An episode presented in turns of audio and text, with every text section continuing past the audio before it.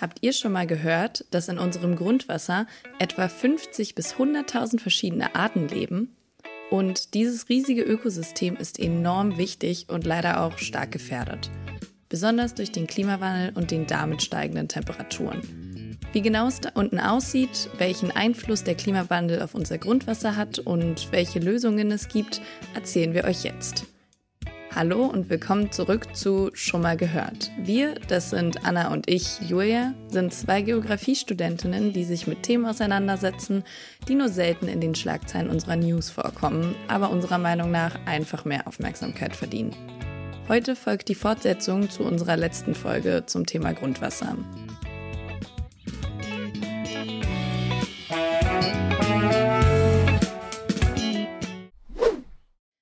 Daher fasse ich noch mal kurz zusammen, was wir in der letzten Folge gelernt haben.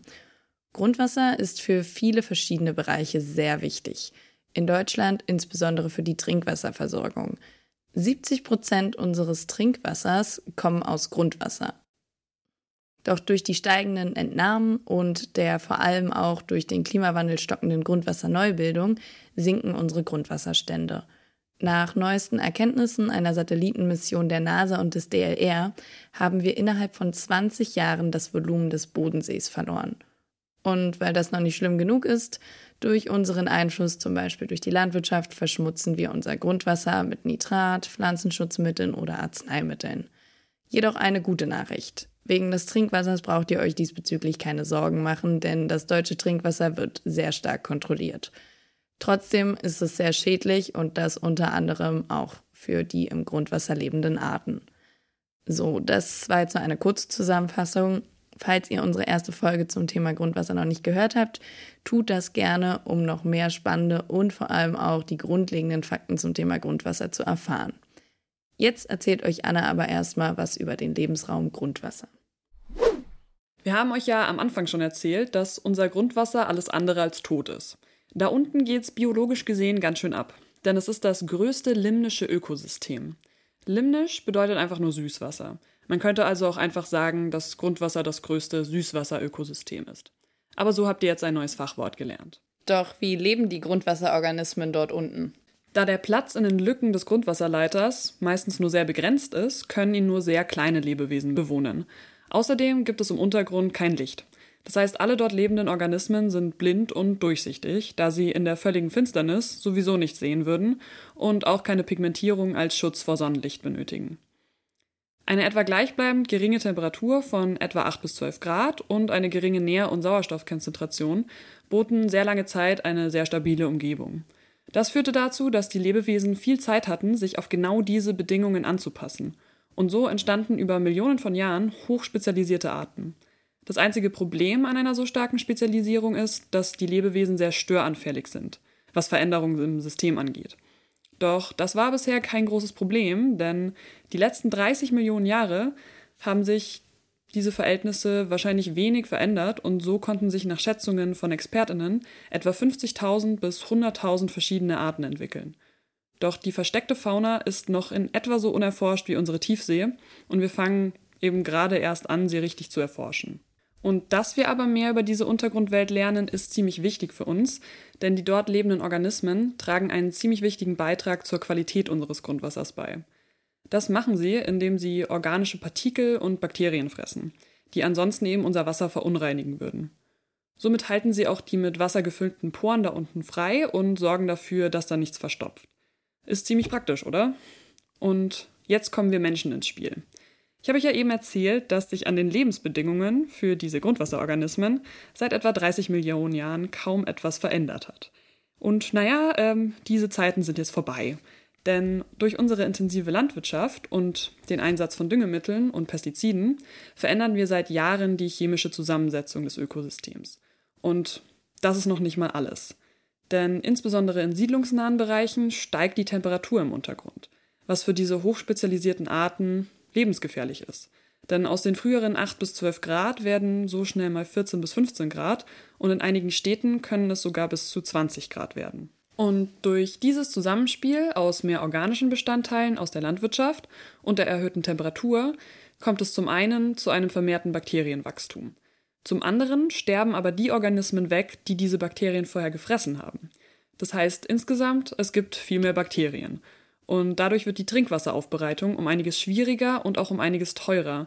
Denn diese Bakterien müssen ja irgendwie wieder rausgefiltert werden, damit wir nicht krank werden, wenn wir Leitungswasser trinken. Und wenn wir so weitermachen, wird wohl auch unser Wasser irgendwann mal nach Chlor schmecken. Denn Chlor wird zur Trinkwasserdesinfektion verwendet. Deswegen ist es zum Beispiel auch in Schwimmbädern. Und auch wenn im Moment in Deutschland noch sehr selten und sehr wenig geklort wird, wird sich das in Zukunft wohl ändern. Doch wie kommt es dazu, dass sich der Untergrund so erwärmt? Ich fange für die Frage mal mit den offensichtlicheren Sachen an. Denn jede Flächenversiegelung und jegliche Baumaßnahmen, die in den Boden eindringen, sorgen für eine Erwärmung. So strahlen zum Beispiel Straßen, U-Bahnen, Bürogebäude, unterirdische Leitungen und Kabel, die strahlen alle Wärme in den, Grund, in den Untergrund ab. Und somit ist das Problem in den Städten eben auch viel größer, da hier die Dichte von Versiegelung viel höher ist als auf dem Land. Doch eben auch auf dem Land wird die Erwärmung mehr und das durch eine eigentlich klimafreundliche Technik, die Geothermie. Ihr habt ja in der letzten Folge von Julia schon ein bisschen was über Geothermie gehört. Durch den Bau solcher Anlagen wird Wärme im Untergrund erzeugt und das ist noch nicht alles. Im Sommer wird Grundwasser nämlich auch zunehmend zum Kühlen von Gebäuden verwendet. Dem Haus wird Wärme entzogen und das wird dann ins Grundwasser abgeleitet. Und diese Funktion gehört eben auch zu den Features einer Wärmepumpe, welche insbesondere in neuen Bau- und Gewerbegebieten verwendet wird, da sie halt eine klimafreundliche Heizmethode ist und Kühlmethode. Doch diese Neubaugebiete liegen oftmals dort, wo auch unser Grundwasser entnommen wird, und zwar am Rand von größeren Städten oder auf dem Land. Und ja, wie ihr seht, es ist kompliziert. Denn natürlich brauchen wir mehr Wärmepumpen, um klimafreundliche Wärme zu erzeugen. Andererseits sind wir auch von einem funktionierenden Grundwasserökosystem abhängig, um weiterhin daraus Grundwasser beziehen zu können. Es benötigt also unbedingt Kriterien für eine ökologische Zustandsbewertung im Grundwasser und vielleicht auch mehr Schutzgebiete. Für Oberflächengewässer gibt es solche Kriterien bereits. Und deswegen hat das Umweltbundesamt auch bereits 2015 eine Wasserentnahmerichtlinie veröffentlicht, welche ebenfalls biologische Kriterien in die Bewertung von Grundwasser mit einfließen lässt. Dadurch könnte das Grund Grundwasser dann besser vor äußeren Einflüssen geschützt werden. Kommen wir von der Erwärmung des Grundwassers zur Erwärmung unseres Planeten. Denn Hitze und damit verbundene Trockenheit führt in vielen Gegenden Deutschlands dazu, dass der Grundwasserspiegel sinkt. Und dass es dieses Jahr ziemlich heiß und trocken war, ist euch wahrscheinlich schon selbst aufgefallen. Die Meldungen über ausgetrocknete Flüsse in Italien, Waldbrände und Niedrigwasser im Rhein, das die Schifffahrt lahmlegt und sogenannte Hungersteine zum Vorschein bringt. Falls ihr davon vorher noch nie was gehört habt, das sind Steine, die eigentlich so weit im Fluss liegen, dass man sie nur bei, ein, bei sehr, sehr niedrigen Pegelständen sehen kann. Auf ihnen stehen Botschaften wie, wenn du mich sehen kannst, weine. Und auch in den Statistiken ist dieses Jahr aufgefallen, der März war der vierttrockenste seit Beginn der Wetteraufzeichnung 1881. Und zum Beispiel im Nordosten Deutschlands regnete es im März überhaupt nicht. Und auch im Juni regnete es, in, regnete es deutschlandweit etwa 25 Prozent weniger als im Mittel. Und der Regen, der runterkam, wie auch schon im Mai, meistens als Starkregen. Und das habt ihr ja schon vorher gelernt. Bei Starkregen fließt ein Großteil des Wassers als Oberflächenabfluss ab und kann damit nicht zu Grundwasser werden. Im Juli herrschte dann fast in ganz Deutschland Trockenstress im Oberboden. Der Oberboden, das sind die obersten 30 Zentimeter des Bodens.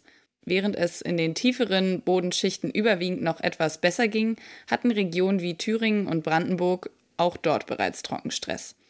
Wenn ihr euch das mal auf einer Karte anschauen wollt, dann empfehle ich euch den Dürremonitor für Deutschland des Helmholtz Zentrum für Umweltforschung, kurz UFZ.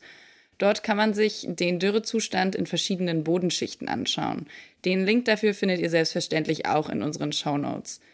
Auf dieser Karte sieht man deutlich, dass insbesondere der Osten Deutschlands Probleme mit Trockenheit hat. Doch nicht nur dieses Jahr war es vielerorts zu trocken. Auch die Jahre 2018, 2019 und 2020 waren bereits von Dürren geprägt. Und diese aufeinanderfolgenden Dürren können jetzt schnell zum Problem werden. Normalerweise können Pflanzen bei einer Trockenphase durch ihre Wurzeln auf den Wasserspeicher im Boden zurückgreifen. Doch wenn es die Jahre zuvor bereits sehr trocken war, dann ist dieser Wasserspeicher sehr begrenzt. Und so kann es auch nur bei kurzen niederschlagsfreien Phasen bereits zu Ertragsverlust kommen. So ein Bodenwasserspeicher entsteht normalerweise durch die Versickerung von Niederschlägen. Ist es jedoch sehr heiß, so verdunstet das meiste Wasser und der Boden geht leer aus. Und wie sieht das mit der Trockenheit jetzt in Zukunft aus? Der IPCC-Bericht zeigt für Deutschland insbesondere im Nordosten einen Anstieg der Intensität und Häufigkeit von Dürren. Und das, obwohl sich laut Klimaprognosen die Jahresniederschläge sogar um etwa 15 Prozent erhöhen sollen bis zum Ende des Jahrhunderts. Doch wie passt das zusammen? Zuerst einmal, warum erhöhen sich die Niederschläge durch den Klimawandel? Wie ihr ja wisst, erwärmt sich unsere Erde und damit natürlich auch unsere Luft. Und warme Luft kann insgesamt mehr Wasser aufnehmen als kalte Luft. Vielleicht habt ihr ja schon mal etwas vom Taupunkt gehört. Das ist der Punkt, ab dem Wasser aus der Luft kondensiert. Und dieser Punkt ist eben abhängig von Temperatur und Druck. Diesen Prozess kennt ihr auch aus dem Winter, wenn man seinen eigenen Atem sehen kann. Die Luft, die ihr ausatmet, ist warm und feucht und wenn ihr ausatmet, dann kühlt sie eben sehr schnell ab und das enthaltene Wasser kondensiert. Ihr seht dann einen kurzen Nebel. So, und wenn unsere Welt nun wärmer wird, dann kann insgesamt mehr verdunsten und es ist insgesamt mehr Wasser in der Luft. Das heißt, es kann grundsätzlich auch mehr regnen. Doch dieser Prozess ist regional sehr unterschiedlich und nicht so leicht vorherzusagen. Aber jetzt kennt ihr immerhin schon mal den Grundprozess, der dahinter steckt. Das Problem hierbei ist, dass der steigende Niederschlag wohl zunehmend als Starkregen fallen wird und dass der nicht so optimal für die Grundwasserneubildung ist, das wisst ihr ja mittlerweile schon. Okay, und was sind jetzt die konkreten Auswirkungen von Trockenheit auf das Grundwasser und was kommt da in Zukunft auf uns zu? Ganz grundsätzlich kann sich durch fehlende Versickerung von Niederschlägen die Tiefe der Grundwasseroberfläche senken. In 2018 und 2019 ist das in einigen Regionen Deutschlands auch schon so passiert. Doch Achtung, gute Nachricht. Derzeit herrscht in Deutschland noch kein Trinkwassermangel und bisher auch noch kein flächendeckender Grundwasserrückgang. Nur in besonders betroffenen Gebieten kam es 2018 dazu, dass zum Beispiel Hausbrunnen komplett trocken fielen.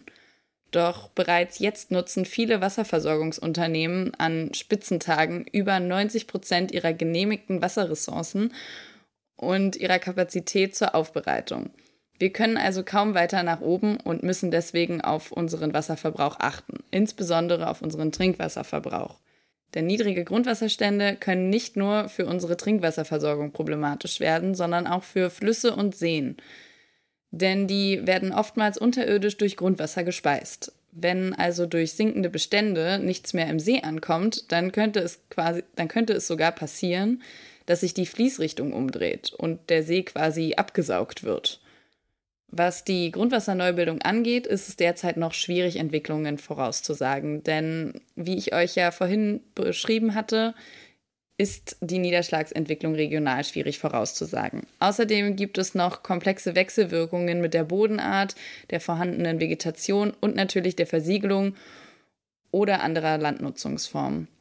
Das Potsdam Institut für Klimafolgenforschung hat auf Klimafolgen Online jedoch einen Versuch gewagt und eine Simulation für die zukünftige Grundwasserneubildung in Deutschland veröffentlicht. Die verlinken wir euch auch mal in den Show Notes. Auf ihr sieht man, dass die Neubildung insbesondere im Nordosten sehr gering ist. Das heißt, dass wir dort besonders vorsichtig mit unseren Wasserressourcen umgehen müssen. Und dass wir insbesondere mit Blick auf den Klimawandel etwas tun müssen, um unsere Wasserressourcen zu schützen, das ist mittlerweile auch bei der Bundesregierung angekommen.